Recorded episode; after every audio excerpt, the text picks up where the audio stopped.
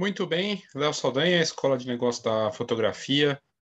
E sim, é mais um conteúdo de NFT, porque a quantidade de acontecimentos, de notícias, é, informações é impressionante e eu acho que é importante destacar essa transformação que está acontecendo nesse mercado de uma forma clara e que indique aí em várias frentes, né?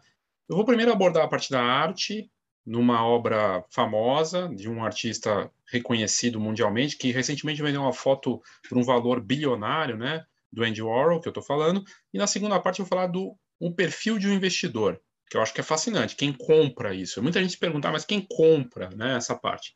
Vamos lá. É, primeiro, dia 7 agora, dia 7 do 6, na próxima terça-feira, nessa terça-feira que vem, às 18 horas e 15 minutos, tem uma nova turma do NFT para fotógrafos, NFT para fotógrafas. É a oportunidade para você mergulhar nesse assunto e, mais do que fazer o curso, poder trocar ideia ali ao vivo, mas também fazer parte de uma comunidade que vai continuar viva e que só está crescendo, que vai crescer com pessoas que acreditam nesse mercado. O mercado em franco desenvolvimento lá fora, com acontecimentos dos mais incríveis que estão ocorrendo aí nas últimas semanas e que vão continuar acontecendo, mesmo momento aí que está se falando em baixa e tudo mais. Na verdade, é um excelente momento para entrar nesse mercado, mais acessível, inclusive. Mas vamos lá. Se você tiver interesse no curso, na descrição do vídeo, nas notas do episódio do podcast, tem mais informações sobre essa atividade. A matéria que saiu aqui na CoinSpeaker, 91 peças de Andy Warhol para ser vendidos como fragmentos do NFT. O que, que acontece aqui diferente? O que está acontecendo é uma tendência agora no testes, né? Ou seja, é uma ousadia e eu acho que é algo interessante de observar. Eles pegam obras físicas do, do Andy Warhol e vendem fragmentos em que você é como se você tivesse uma parte de uma ação de uma obra, é um pedaço dela. E eles dizem que o tratamento para quem é, comprou uma obra completa ou para quem tem um pedaço em NFT vai ser o mesmo, segundo uma das a empresa que está vendendo, a galeria aqui envolvida, né? Se isso de fato vai acontecer, eu não sei qual o valor de uma dessas desses fragmentos de uma obra física que foi convertida em NFT, assinada, né, com a garantia, certificação, autenticação da tecnologia. É, o valor para cada uma dessas peças é de 55 dólares, que vai chegar ali num valor, aqui na matéria até fala, né? que no valor final vai ficar em 53 mil dólares, se todos os NFTs forem vendidos. A ideia de se conectar o NFT com peças físicas é que é fascinante. Cada fragmento de NFT da peça, dessas peças, né, da, da obra do Ed Warhol, vem com uma liberação de direitos assinados dos proprietários da peça física original. Andy Warhol é um artista celebrado. Eu fiz um conteúdo aqui no canal sobre o marketing dele, também sobre a obra dele que foi vendida aí por um valor bilionário, né? É, e que se tornou famoso pela forma como ele trabalhava a fotografia, desde a experiência, o lugar dele, né, The Factory em Nova York, até usando fotografia, pintura, criando a coisa da obra de arte com a cultura pop, com personalidades, relacionando com ricos e famosos e personalidades, e o resto é história. Mas essas 961 obras de arte originais, elas foram criadas uh, por, pelo Warhol em 1967 e cada uma delas será uma forma de em fragmento de NFT. Segundo consta aqui pela matéria, cada peça de arte será vendida por cerca de 55 dólares, elevando o preço total de cada obra para aproximadamente 53 mil dólares, se todos os NFTs forem vendidos. E ela vem com uma liberação, então cada fragmento dessa peça é, vem com uma liberação de direitos assinados pelos proprietários da peça física original. A peça é composta por 10 retratos impressos em um padrão recorrente, em cubos de poliuretano de várias cores. A venda da peça será realizada pela Cubic, uma empresa mexicana apoiada pela LS Galeria. Uh, e aí tem vários, tem, tem outra obra que tem 200 cópias no mundo, que também, enfim, eles estão vendendo várias coisas aqui relacionadas ao artista, ao lendário Andy Warhol. O fundador da Cubic, o Luiz Henriquez, disse que é a primeira grande venda de NFT baseada em uma obra de arte física.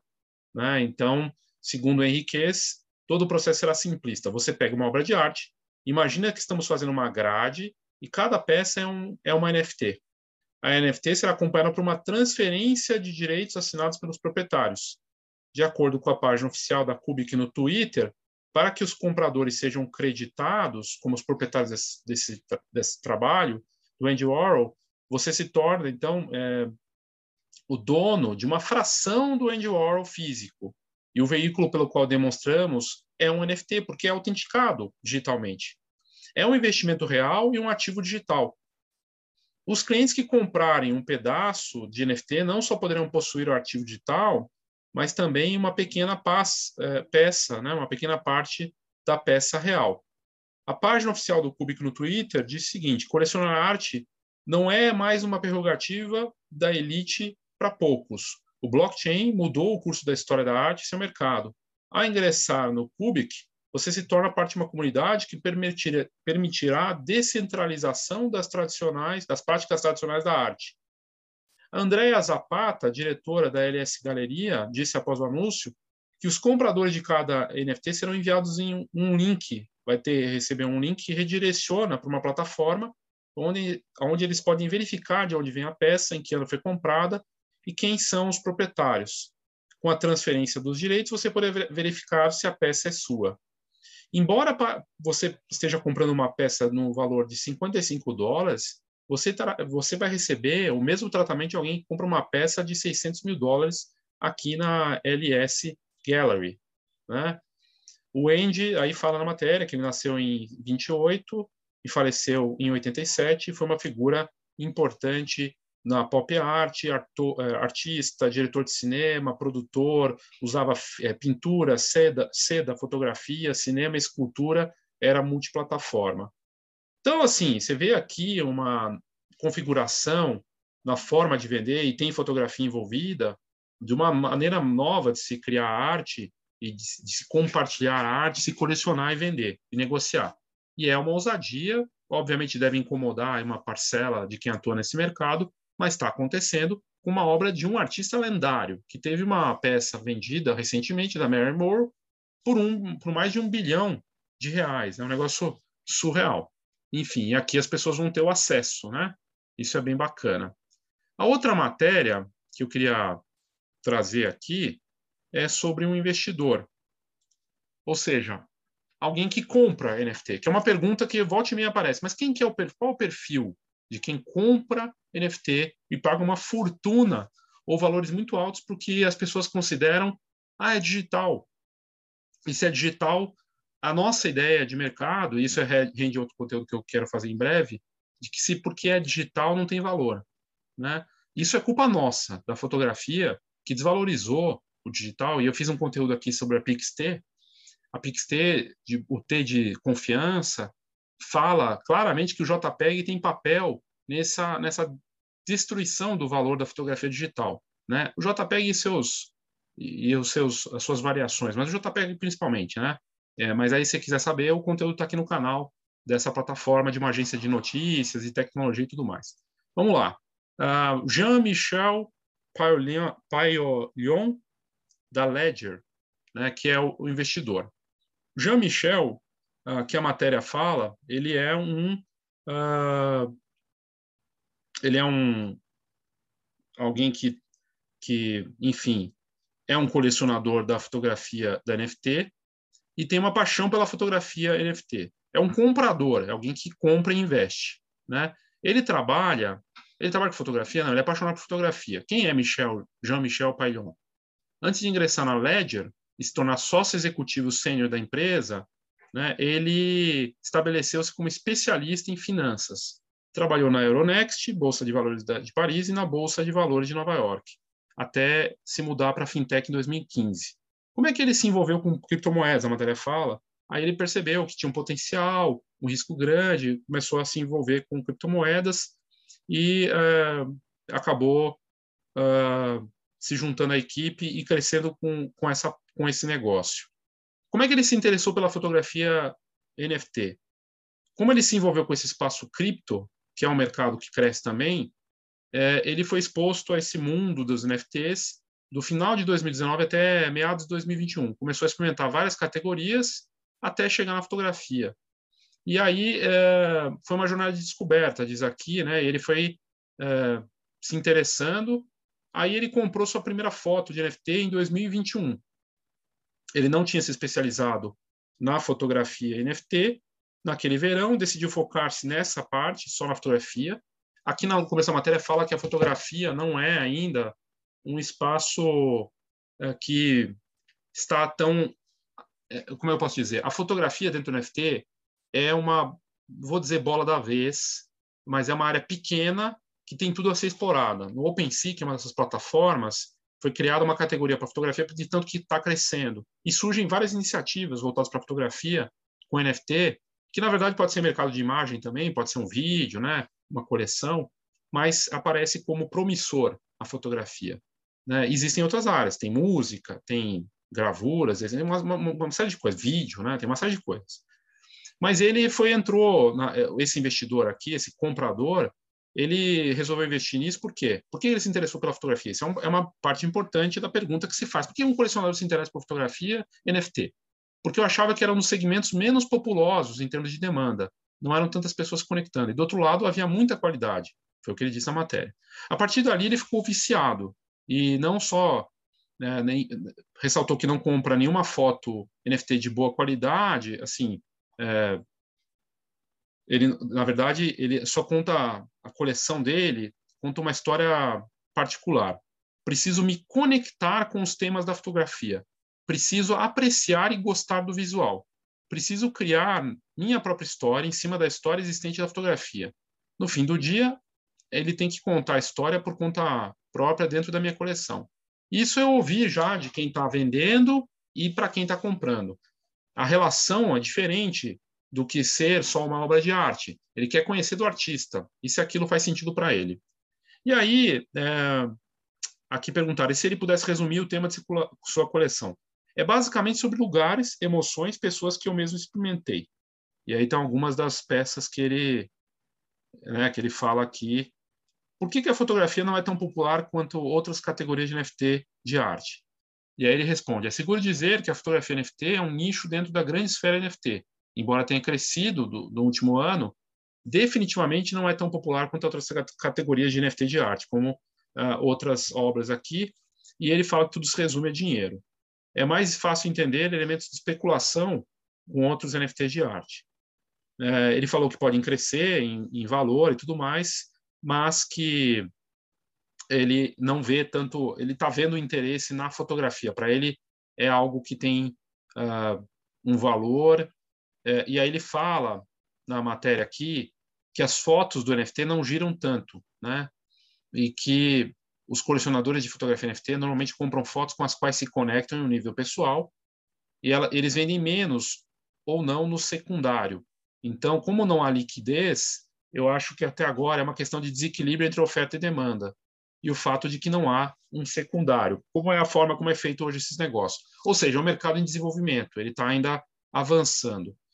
Aí, aqui, o Jean-Michel fala que a paixão dele por fotos NFT é refletida na sua conta no Twitter.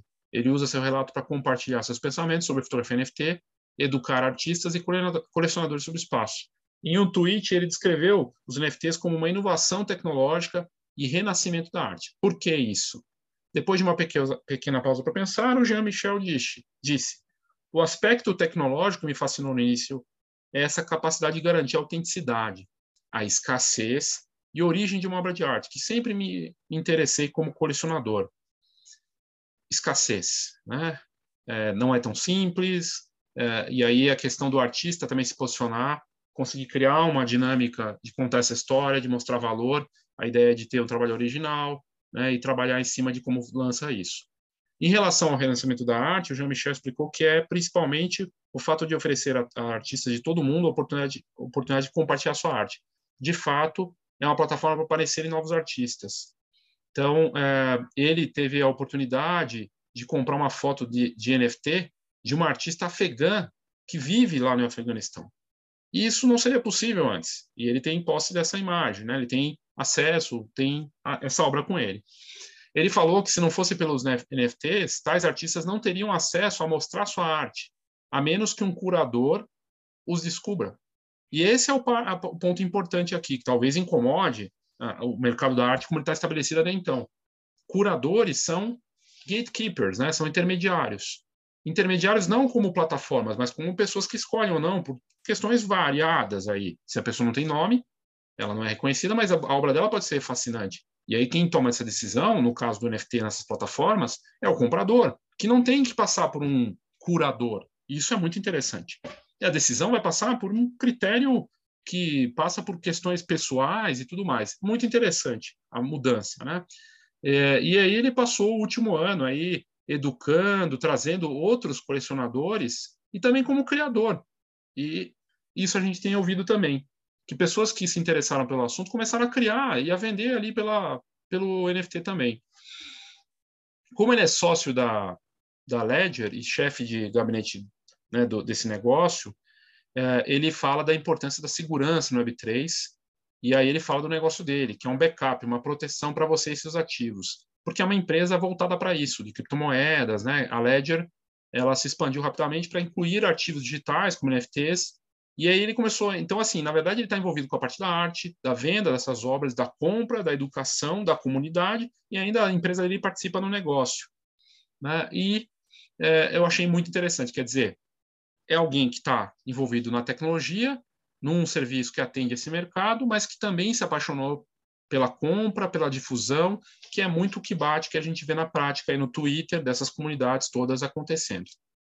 Trouxe duas notícias muito distintas, mas elas têm o mesmo ponto de ligação, que é o NFT, o blockchain, e uma profunda transformação no mercado.